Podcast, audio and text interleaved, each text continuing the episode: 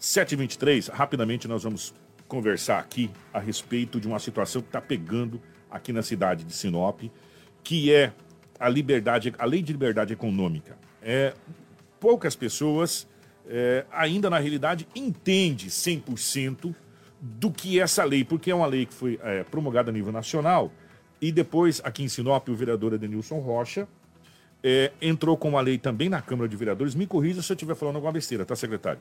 E na Câmara de Vereadores e foi aprovada pela Câmara de Vereadores essa lei da liberdade econômica, é, que está em vigor desde quando? Desde o começo do ano, né?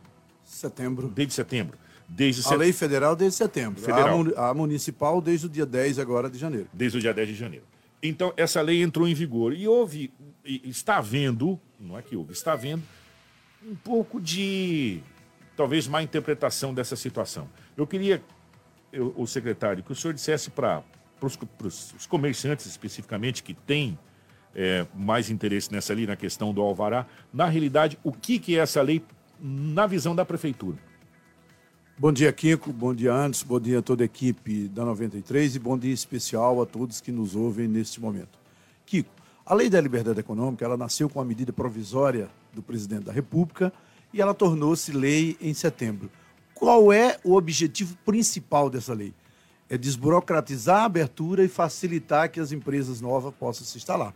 Hoje, o cidadão que queira montar a sua empresa, ela sendo enquadrada naquele, naquele critério de baixo risco, primeiro, ela não depende mais de autorização da prefeitura, ela não depende mais do alvará de funcionamento, ela não depende mais do alvará de localização, ela não depende de vários atos públicos. Então, primeiro momento, o presidente da República teve ideia de facilitar a economia, de modernizar a economia, de dar oportunidade àquelas empresas, pequenos negócios que queiram se instalar, de poder fazer isso sem se submeter aos atos do poder público. Então, hoje, o cidadão pode começar o seu negócio sem ir à prefeitura, sem ter que esperar todo aquele critério que havia antes dele ter que ficar esperando o ato público autorizar ele funcionar.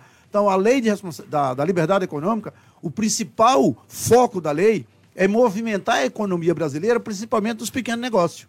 Secretário, o que está gerando todo esse conflito, então, é. né, de informações? O que, que tem de diferente nessa lei que foi feita e aprovada pela Câmara e da Lei Nacional? Primeiro é o seguinte, existe uma lei federal. Então, essa lei federal ela é soberana. O que foi feito na cidade de Sinop pelo vereador foi copiar a lei federal e fez algumas modificações, né, e nós vamos respeitar. Primeiro, quero deixar claro que o Poder Executivo respeita todas as leis, seja elas federais, seja ela estadual ou municipal respeita todos os 15 vereadores. Em nenhum momento nós estamos descumprindo a lei municipal nem a lei federal. O que existe é o seguinte: está havendo um, um, uma má interpretação na questão do poder de polícia, na questão de tributar. A própria lei federal preservou o direito tributário e o direito financeiro. Então, hoje, o cidadão que for na prefeitura pedir informação e quiser fazer seu cadastro fiscal, ele vai fazer esses atos sem necessariamente precisar do alvará. Agora, o poder de tributar, o poder de polícia não foi tirado que nós estamos é, enfrentando é que tentou se entender que a partir de então nenhuma empresa poderia pagar, deveria ou, ou poderia não pagar mais nada. Né? Não, está confundindo. A taxa de fiscalização e vistoria, que é o poder de polícia, ela continua cobrando.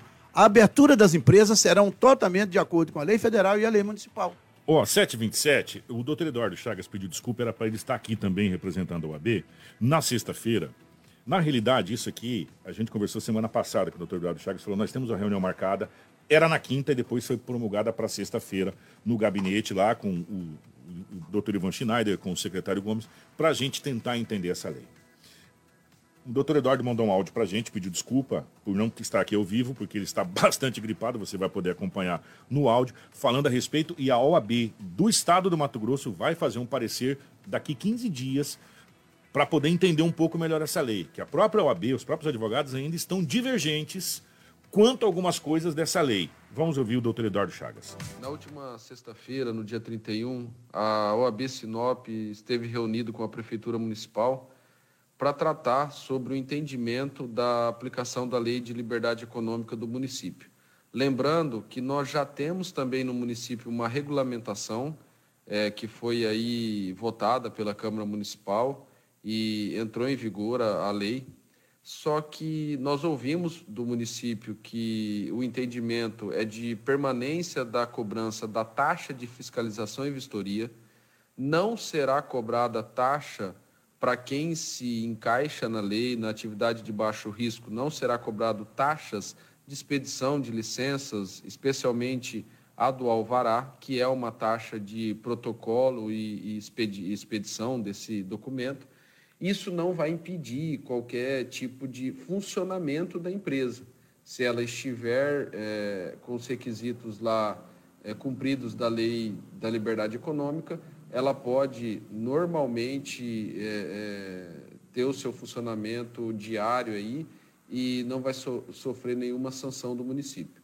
O que nós, através da Comissão de, de Direito Tributário da OAB Sinop e já em contato com a Comissão Estadual da OAB, na própria sexta-feira conversei com o presidente Leonardo, ele já colocou à disposição a, a comissão estadual juntamente com a nossa comissão aqui, sob a presidência do advogado Murilo Dias, nós vamos elaborar um parecer, porque é uma discussão ainda recente, né? não tem um, um entendimento concreto, contudo, é, mudou algumas situações, alguns fatos geradores, inclusive é, com, essa, com a edição dessa lei da liberdade econômica. Então, o que nós vamos buscar é um, é um pouco mais de subsídio é, se é, persiste ou não a taxa aí de fiscalização e vistoria. É, o que nós recomendamos, e para todos os ouvintes aí, empresários, quem, quem tem as suas pessoas é, física ou jurídica aí, que é como a lei trata, em funcionamento, se estiver é, de acordo com a lei sob atividade de baixo risco, ela pode pedir o, a não reemissão aí do seu alvará é, com isso ela deixa de pagar uma taxa de 40 e, aproximadamente 43 reais. E não perde a sua inscrição municipal, ela permanece. É isso que conversamos com a prefeitura, a prefeitura manterá isso. O que ela, a, a, o município de Sinop falou que vai manter a taxa de fiscalização e vistoria. Por isso que faremos esse estudo mais aprofundado e aí, num prazo de 15 dias, traremos tra traremos uma, uma, um parecer mais conclusivo. Obrigado, Kiko. Um bom dia aí a todos. Informação com credibilidade e responsabilidade. Jornal da 93. 7 horas e 30 minutos. Foi o doutor Eduardo Chagas falando a respeito do que a OAB falou com o secretário. O, o secretário, tá difícil compreensão essa, essa mudança ainda? Por que está dando tanta celeuma? Veja bem, eu diria que isso é um, uma situação nacional como a lei federal vale para todos os municípios, nós temos hoje no Brasil inteiro os municípios enfrentando essa situação dessa interpretação, que eu considero como errada, de ter a liberdade, desburocratizar, não depender de ato público e a questão tributária e financeira. São duas coisas que estão confundindo. Hoje existe toda e qualquer liberdade. A Prefeitura de Sinop, no caso, está pronta para atender e cumprir tanto a lei federal como a municipal, entendendo que o cidadão hoje, para abrir o seu comércio, não precisa de nenhum ato público. Não precisa do alvará, não precisa do alvará de localização, de funcionamento. Em determinados momentos vai ser dispensado de vigilância sanitária, vai ser dispensado é, do meio ambiente, porém, é preservado o direito tributário e financeiro. O que nós estamos falando é da taxa de fiscalização e vistoria. Essa taxa é mantida pela própria lei federal, que não tirou esse direito. São duas situações é, é, diferentes. No primeiro momento, a liberdade econômica funciona para que o cidadão possa abrir sua empresa sem nenhuma burocratização. No segundo momento, são empresas já existentes, abertas anteriormente, em anos anteriores, a essa lei que tem que pagar a taxa de fiscalização e vistoria. Oh, eu estou aqui com uma pergunta, porque, gente, eu vou deixar bem claro isso aqui. É uma coisa muito técnica. Isso é para quem vive na área de, de, contabilidade, essa situação, que vive na área tributária. Né? Até advogados da, da OAB, que são especializados, porque hoje, graças a Deus, cada um tem a sua especialidade. É tributarista, é criminalista tal até os advogados tributaristas estão entre eles mesmos. Existe muita dúvida. É, Existe ainda muita dúvida. E eu tô com a contadora aqui, o, o, secretário, que eu acho, eu achei extraordinária a pergunta, que é a Jéssica. E desde o começo, a Jéssica, que procurou a nossa equipe, falou: Kiko, nós estamos com muita dúvida nessa situação. A partir dali, a gente começou a, a, a mexer essa situação. A gente poderia ter trazido essa informação antes. Não estou sendo por quê? Porque a gente ia trazer pela metade. Faltou ainda conversar com o vereador Adenilson né, é, a respeito dessa questão da lei que ele colocou na Câmara de Vereadores, que a gente pode fazer num segundo momento. Mas agora a Jéssica faz uma pergunta que eu acho que é o que todo contador queria perguntar. E não sei se teve oportunidade de perguntar. Eu queria que o senhor prestasse bastante atenção nessa pergunta da Jéssica. Bom dia a todos. Eu me chamo Jéssica. Como que vai ser a classificação dessa atividade de baixo risco? Eu pergunto por quê. Na MP original, ele tinha alguns fatores que determinavam essas classificações, inclusive baixo risco teria uma classificação A, que seria apenas residência dos sócios, e B, que atenderia alguns requisitos ali, 200 metros quadrados, não aglomerar pessoas, enfim. Quando a gente vai constituir um CNPJ, a junta solicita um documento de DBE, que é um documento de abertura desse CNPJ. E quando eu vou transmitir ele para a Receita Federal, ele já me pergunta se a empresa é baixo risco, para eu selecionar essa opção, porque já vai sair no documento. E quando eu seleciono, ele aparece uma observação que empresa baixo risco são aquelas que o sócio tem na sua própria residência. Então, eu fiquei nessa dúvida. A lei municipal, ela estende-se a isso? Como que vai ser feita essa classificação aqui em Sinop, para a gente poder orientar o nosso cliente, né? Porque dentro da listagem de quinais que está sendo divulgada, eu tenho clientes que têm empresas distribuidoras de bebida, oficina de motos, a gente tem empresas que mexem com turbina, é, que necessita de meio ambiente, todas elas estão constando nesses quinais. Então, é, a pergunta seria, é, qual que é a classificação? Só teria que estar nessa lista de KNAI? Ela tem outras opções de, de classificação? Ou apenas ela, estando nessa lista que está sendo divulgada, ela já entra como baixo risco? Tá aí, secretário. Eu acho que essa pergunta, eu acho que ela é abrangente a todos esses essa, esses questionamentos que nós estamos fazendo. Eu gostaria de parabenizar a Jéssica e dizer que a pergunta dela é muito pertinente. E é isso realmente que ela colocou. Quando ela fez a primeira pesquisa, quando ela tomou conhecimento da MP, dizia claramente as regras de classificação de baixo risco. Porque o presidente da República deixou isso muito claro. Ele queria incrementar no Brasil os pequenos negócios. E aí ele delimitou menos de 200 metros, o cidadão montar o seu negócio na sua casa. E evidentemente que não poderia ir de encontro o que já está na economia. Então, baixo risco são empresas que realmente é, oferecem essas condições e permanecem isso. Não é porque está na lista do KINAI, as atividades listadas pelo comitê gestor, que tem que ser mantida pelas leis municipal, que vai se agora confundir a situação. Continua sendo de baixo risco, as empresas menos complexas, que precisa de menos situações. Continua a mesma coisa, Jéssica. São pequenas, são empresas de baixo risco, aquelas empresas que pre precisam e que apresentam característica de pequenos negócios, que não têm altas complexidades. Porque a partir do momento que uma empresa, como você falou, de turbina, que vai mexer com óleo diesel, que vai afetar o meio ambiente, ela não é empresa de baixo risco. Baixo risco é aquela que não oferece risco nenhum e a classificação deverá ser feita pelos municípios e os municípios têm o poder de concordar com a, com a lista federal ou não, em não concordando. Notifica o Comitê Gestor Nacional que o município entendeu que aquelas atividades constantes na lista, no município de Sinop, no caso, não se encontram de baixo risco e o Comitê Nacional vai respeitar.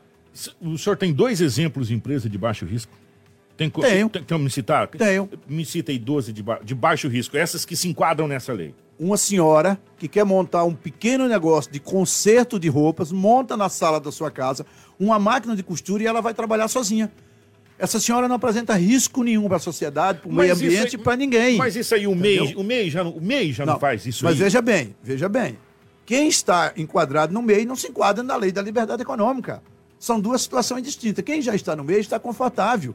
A lei da liberdade econômica veio para abranger um número maior de pessoas que queiram constituir seus negócios. Se ela se enquadra no MEI, ela foi lá no MEI, que é uma outra lei, e acabou o tá, problema. Tá, esse, esse de baixo, baixo custo, ele pode emitir. Baixo risco. Baixo risco, ele pode emitir é, nota fiscal? Se ele assim precisar, ele vai na prefeitura, faz o seu cadastro fiscal, não é cobrado nada desse cadastro, ele deixa o cadastro pronto e no momento que ele se depare com a necessidade de uma nota fiscal, ele vai lá e tira a nota fiscal, paga seu ISS QN pela uma nota avulsa e acabou o problema. É, só que ele vai pagar como CNPJ.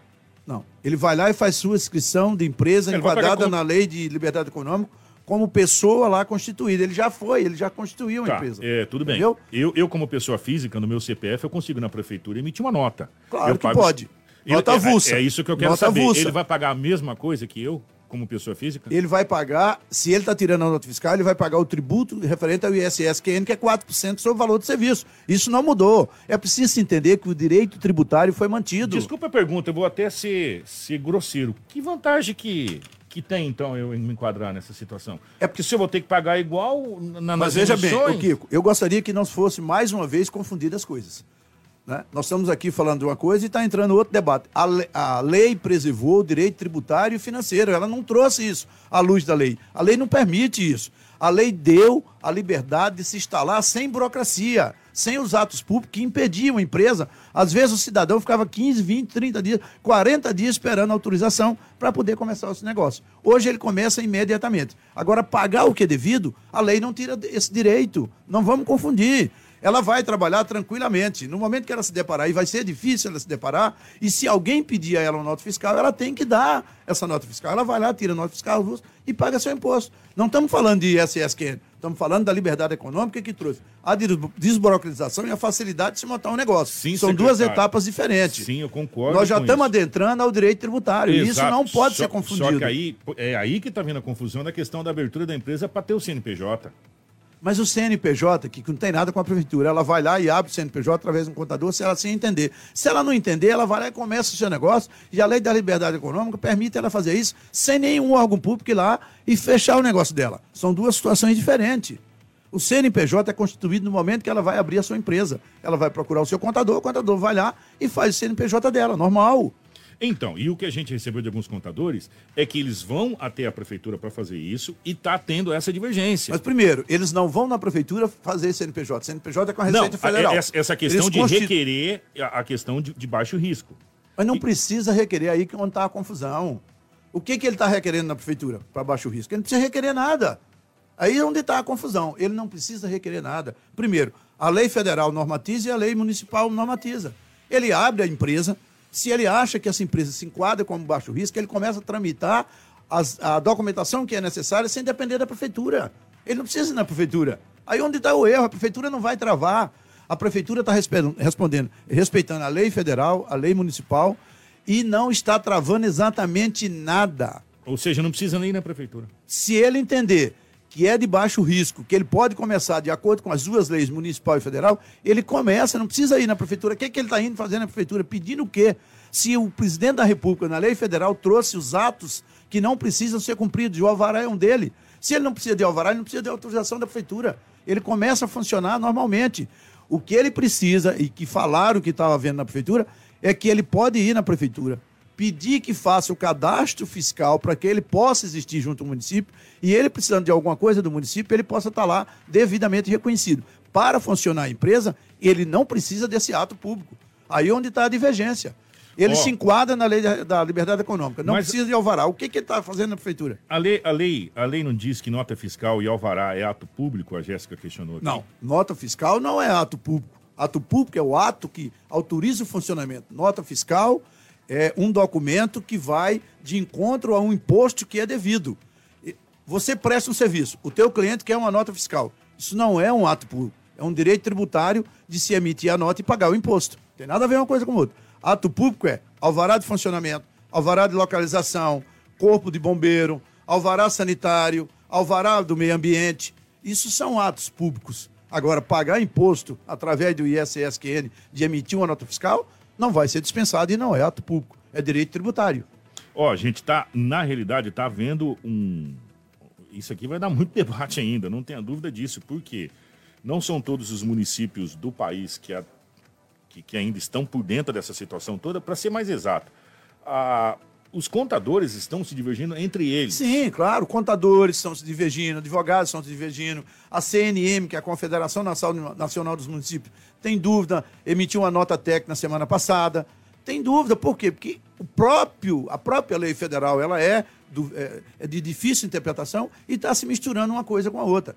Mas é claro para entender, a liberdade econômica não atingiu o direito tributário, nem o direito financeiro. A liberdade econômica é para você se constituir, começar a funcionar, aonde o poder público não pode te impedir.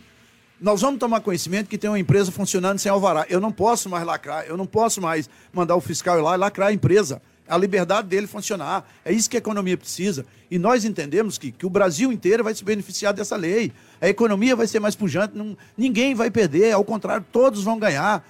Não é, não é essa a ideia que está se tendo, agora está confundindo.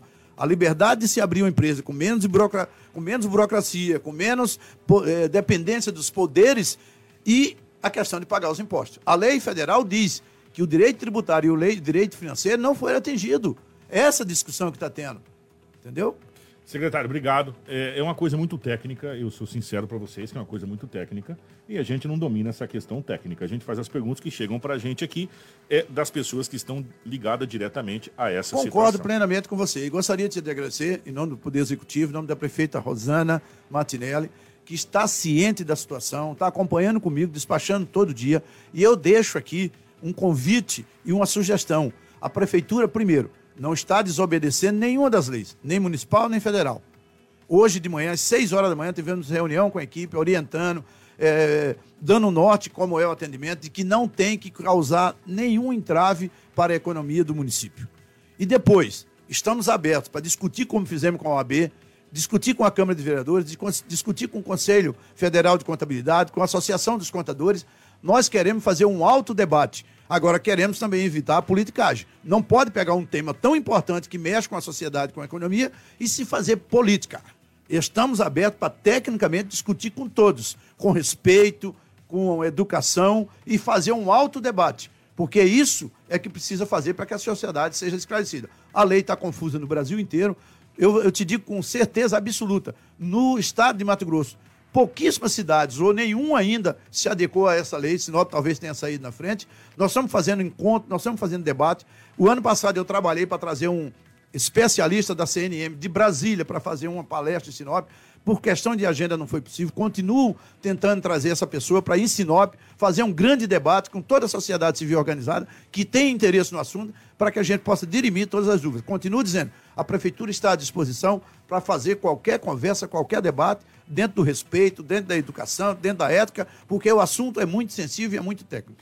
Tem alguns questionamentos é, na nossa live que depois seria interessante até o secretário acompanhar lá. Se puder até responder depois na nossa live aqui alguns questionamentos, seria interessante. Obrigado, secretário. Nós não temos dificuldade. Pode enviar, pode ir lá. Eu outro dia ah, recebi o, o Anderson, estou recebendo toda a imprensa com respeito, com re, entendendo a dificuldade da própria empresa, da, da própria imprensa, e entendendo a dificuldade de todos nós. Mais uma vez, a prefeitura se coloca à disposição, não está descumprindo nenhuma lei, respeita os 15 vereadores, respeita a lei municipal e a lei federal. Obrigado, o, o secretário aqui, Astério Gomes. É, gente, é uma coisa muito técnica, como eu falei, Anderson. Nós, meros mortais aqui, não temos o conhecimento dessa situação. Por isso que a gente se apega ao que as, as pessoas passam para a gente. E, evidentemente, nós estamos no aguardo, Anderson, do parecer é, da Comissão Estadual da OAB, do, da área tributária da OAB nível de Estado, até para a gente poder ter mais subsídio. Porque, afinal de contas, são 141 municípios e a gente precisa ver o que, que esses 141 municípios vai aderir nessa situação. Nós estamos é, abertos ao questionamento. São vários os questionamentos que foram feitos na nossa live, viu? Vários os questionamentos uhum. que foram feitos na nossa live aqui, que serve até de base para que a gente possa é, ter algum subsídio nessa situação. Verdade. Obrigado aqui às pessoas que mandaram os, os áudios aqui. É uma lei nova, nacional, que depois foi convertida para uma lei estadual. A, é, essa lei foi de autoria do vereador é, Adenilson Rocha. Colocou na Câmara, passou por toda a parte de, de Comissão de Justiça da Câmara, porque quando você faz uma lei desse, desse nível, tem que passar pela Comissão de Justiça. A Comissão de Justiça aprovou, foi para plenário e os vereadores aprovaram essa uhum. lei. Né? E aí, a partir do momento que ela foi aprovada, foi encaminhada para a prefeitura e, posteriormente, ela já está em vigor desde o dia 10 desse último mês. É, o, até o Mauri comentou aqui, a Mauri não é bem assim como você está imaginando. Na verdade, é assim empresas que são consideradas de baixo risco, que não tem risco né, para os seus funcionários, na verdade nem tem tanto funcionário, é só uma pessoa talvez é. trabalhando ali, não tem a necessidade de ter esse alvará para se abrir da empresa. Mas quando você for emitir a nota fiscal que você faz esse cadastro, lá você vai pagar o imposto sobre aquele produto que você está vendendo. É, né? os 4% que o secretário Exatamente. falou. Né? Mas aí que fica a questão está havendo dúvida nessa questão das empresas que são consideradas de baixo, Baixo risco, risco. até porque tem uma lista gigantesca lá de vários ramos de atividade. O que tem que ficar bem claro é quais são essas empresas. Acho que a lei falhou nisso aí. Então, por isso que está vendo essa, essa divergência e esse questionamento, né? Aí e a gente fica agora na guarda para saber certinho o que, que vai é, ocasionar essa situação. Vamos aguardar. E, e vamos continuar monitorando, tá, gente? Vamos continuar monitorando é, essa questão aí das empresas que pode ou não, não pode participar dessa situação. Informação com credibilidade e responsabilidade. Jornal da 93.